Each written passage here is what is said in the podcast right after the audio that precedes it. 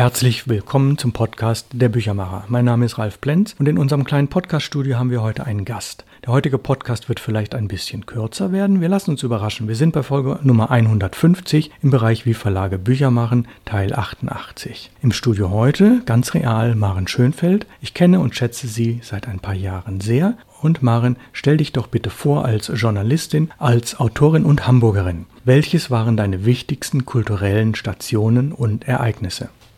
Ja, hallo, lieber Ralf. Ich freue mich, dass ich heute hier bei dir sein darf. Ich bin in Hamburg geboren, in Stade aufgewachsen und seit 1999 wieder in Hamburg. Seit 1992 schreibe ich ernsthaft, habe berufsbegleitend mehrere Studiengänge für belletristisches und lyrisches Schreiben absolviert und zuletzt auch noch ein Fernstudium zur Journalistin. Ganz prägende Dinge waren für mich zwei Seminare bei Walter Kempowski über Tagebuch und Romankonzept, außerdem Fortbildungen bei Dr. Hans-Georg Buller und Peter Gosse über mehrere Jahre. Peter Gosse war für mich eine Art Mentor. Er hat mich sehr unterstützt, auch sperrige und unbequeme Gedichte zu schreiben und er hat mir aberzogen, dass Kunst verständlich für jeden sein muss, denn Kunst ist Kunst und keine Erklärung. Und so hat er mich sehr bestärkt, in meiner Lyrik die eigene Stimme zu finden. 2016 habe ich mich für die Endrunde des Lyrikstierpreises in Wessling qualifiziert. 2017 habe ich den Lyrikpreis der Hamburger Autorenvereinigung bekommen für meine Engelgedichte, von denen später noch die Rede sein wird. Und dieses Jahr wurde mir die große Ehre zuteil, in den Pen deutschsprachiger Autoren im Ausland aufgenommen zu werden. Und darüber habe ich mich sehr gefreut. Ja, Marin, du bist genau wie ich Mitglied der Hamburger Autorenvereinigung. Und wenn du mal zurückblickst, welche Lesungen unserer Kollegen in den letzten zehn Jahren haben dich eigentlich sehr beeindruckt? Eine ganz besondere Veranstaltung war für mich die Lesung aus Der kleine Prinz, die Gino Leineweber an meinem 43. Geburtstag am 29.11.2013 im Logensaal der Hamburger Kammerspiele gegeben hat, begleitet von Marina Savova am Klavier. Das war sehr, sehr schön. Ich liebe den kleinen Prinzen. Diese Lesung hat mir meinen Geburtstag doch sehr veredelt. Sehr schön fand ich auch die Mini-Autorenmesse der Hamburger Autorenvereinigung, die wir einmal im Logensaal der Hamburger Kammerspiele veranstaltet haben. Dort hatten die Autorinnen und Autoren jeweils einen Tisch mit ihren Büchern oder im Fall von Johanna Renate Wölke, die damals dabei war, auch mit ihren Bildern, wenn sie noch andere Dinge gemacht haben, außer zu schreiben. Ich habe da viele Facetten der Kollegen kennengelernt, die ausgestellt haben. In jüngerer Zeit hatten wir ja einen italienisch-deutschen Lyrikabend, der mich als Lyrikerin natürlich besonders begeistert hat. Ich mag es sehr, auch Lyrik in fremden Sprachen zu hören. Auch wenn ich kein Wort verstehe, ist es für mich immer eine Bereicherung. Ja, prima Maren. An welchen größeren Projekten, und da denke ich auch da an die Wege jenseits des Schreibens, arbeitest du in diesem und auch im nächsten Jahr? Was sind das für Projekte? Ich habe mich schon vor Corona digitalisiert und Online-Kurse in der Erwachsenenbildung gegeben und auch Online-Lesungen konzipiert, die Multimedia-Formate sind. Es gibt darin eine Bildergalerie. Ich habe dafür Künstlerinnen und Künstler aus meinem Freundeskreis gewonnen, die mir Bilder zur Verfügung stellen und auch Bilder meines Mannes zeige ich dort. Und es gibt Musikvideos ebenfalls von befreundeten Musikern. Und das sind äh, Multimedia-Lesungen, die bislang über die Volkshochschule Hamburg gelaufen sind und künftig mit dem Schriftstellerverband Hamburg laufen werden. Da bin ich dran, ein neues Konzept auch zu machen für meinen aktuellen Lyrikband Engelschatten. Dazu sage ich gleich noch was.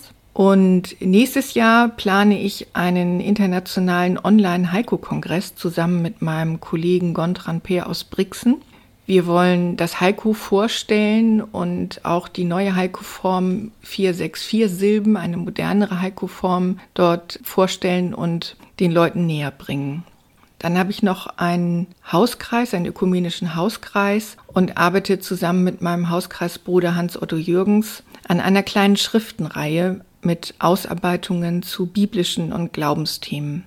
Den neuen Gedichtband Engelschatten, erschienen im Verlag Expeditionen, werde ich zusammen mit meinem lieben Freund und Kollegen André Schinkel aus Halle anlässlich eines Lyrikabends am 24. Oktober hier in den Betanienhöfen vorstellen. Und ich möchte gerne an dieser Stelle einschieben, drei Gedichte aus diesem Gedichtband vorzulesen. Der Himmel, Adonai, ist unten im Veitstanz irrlichtert über Ackerwolken ein schmaler Engel, der sich gehäutet hat gerade aus dem verdingten Menschsein. Dachte er, nach oben zu kommen, doch oben ist nichts als Wasser, zu Wolken verdichtet und sich spiegelnd auf der Erdenschwester. Hinab zieht es den Engel bis in den warmen Erdkern, Adonai, der du blind scheinst, doch dein ist das Dunkel, das weiter reicht als Licht.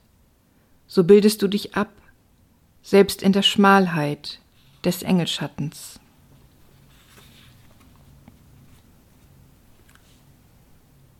So leicht wirkt dein Gebeugtsein, als setztest du an zum Tanz, als führen überirdische Klänge dir ins engelhafte Gebein, ein Engelsgelage, die Engel kitzeln mit Fingerflügelspitzen den Vögeln Lieder aus den Federn und bitten unterm aufgedrehten Mond zum Tanz. Wer, Engel, möchte das nicht glauben? So Herz zeigen, Engel, stehen wie fest auf dem Grund und noch dabei heben die Armflügel. Turnst, reckst oder rühmst du, ich aber sehe nur dein astgesichtiges Herz brechen aus der Haut. Es ist in diesen Gedichten kein Schutzengelmotiv. Die Gedichte sind inspiriert von den Duinese Elegien von Rilke und von Engelskulpturen einer Freundin von mir, gefundene Engel von Marlies Dammann. Und es dreht sich eher um die Frage, wie geht der Mensch mit dem Engel um? Ja, Maren, ich gebe gerne zu, vom Thema Gedichte habe ich wenig Ahnung, vom Thema Engel überhaupt keine, aber es war sehr eindrucksvoll und ich bedanke mich wirklich sehr, sehr herzlich. Jetzt kommen wir zu dem, was uns ja auch vereint, nämlich meine Buchreihe Perlen der Literatur. Du warst eine der ersten Journalistinnen, die meine Veranstaltung besucht hat, hast darüber geschrieben und ja, bist auch eine kompetente Beraterin. Und wie war eigentlich dein erster Eindruck im September letzten Jahres von meiner Buchreihe? Ja, Ralf, mein erster Eindruck war, was für schöne Bücher. Ich habe mich allein wegen der Optik und Haptik sofort in diese Bücher verliebt und auch sehr gerne dann direkt einen Artikel über die Reihe geschrieben, als du mich eingeladen hattest zum ersten Pressetermin hier in der Max-Brauer-Allee. Die Inhalte sind selbstverständlich auch sehr spannend und lassen auch Autoren wiederentdecken oder neu entdecken. Ich habe zum Beispiel den Arthur Schnitzler komplett neu entdeckt mit der Novelle Sterben. Aber der erste positive Moment war der Anblick, der zweite die Freude über den schönen Einband, das Vorsatzpapier, die Haptik, das Buch fasst sich toll an, das Schriftbild und diese Liebe zum Detail, die man wirklich erkennt in den Büchern, wenn man sie so stehen sieht, aber auch noch mal mehr, wenn man sie dann in die Hand nimmt, schön mit einer Tasse Tee im Sessel und anfängt zu lesen. Das ist wirklich sehr schön. Mittlerweile ist ja meine Buchreihe gewachsen. Und was möchtest du eigentlich ergänzend zu meiner Buchreihe Perlen der Literatur sagen? Wie könnte insbesondere die Generation der 30- bis 50-Jährigen von mir oder von uns angesprochen werden? Erstmal bin ich sehr gespannt, welche Titel du weiterhin aussuchen wirst. Das ist für mich immer eine Überraschung. Und für mich hat die Reihe auch das Potenzial, eine kleine Bibliothek zu werden. Nicht nur, weil du den schönen Schriftzug auf den Buchrückenbanderolen hast, die dann im Bücherregal den Schriftzug Perlen der Literatur ergeben, sondern auch, weil es schön ist, solche Bücher zu sammeln. Die Ausstattung und Ausgestaltung ist schon sehr wertig und ich glaube, du erfüllst damit einen Wunsch nach Wertigkeit in unserer doch schnellen Wegwerfgesellschaft. Dieser ganze Trend zur Nachhaltigkeit, der im Moment zu verzeichnen ist, Gott sei Dank, dass man überdenkt, wie produziert man und was stellt man sich hin. Diese Bücher sind einfach wertvoll und schön und anspruchsvoll und sie sind günstig, aber nicht billig. Das finde ich sehr gut. Für die jüngere Generation, um die anzusprechen, würde ich dir tatsächlich Instagram empfehlen. Ich bin dort in einem Lesekreis und der heißt Mädels, die lesen. Und die lesen ganz andere Bücher als ich. Das ist ganz spannend. Und ich glaube, dort, wenn du dort mal nachfragst und dann mal ein Buch anbietest, dann ist da viel Offenheit, das kennenzulernen. Das kann ich mir gut vorstellen. Die lesen auch interessanterweise nur gebundene Bücher und keine Taschenbücher. Ich hatte selber mal einen Lesekreis, die wollten immer nur günstige Taschenbücher lesen. Das ist hier völlig anders. Die lesen neue Bücher, gebundene Bücher. Ich kann mir vorstellen, dass du da Leserinnen finden wirst, denn diese jungen Frauen lesen viele Bücher, in denen es um persönliche Entwicklung geht. Das kann ich mir denken, dass sie sich für einige Titel interessieren würden.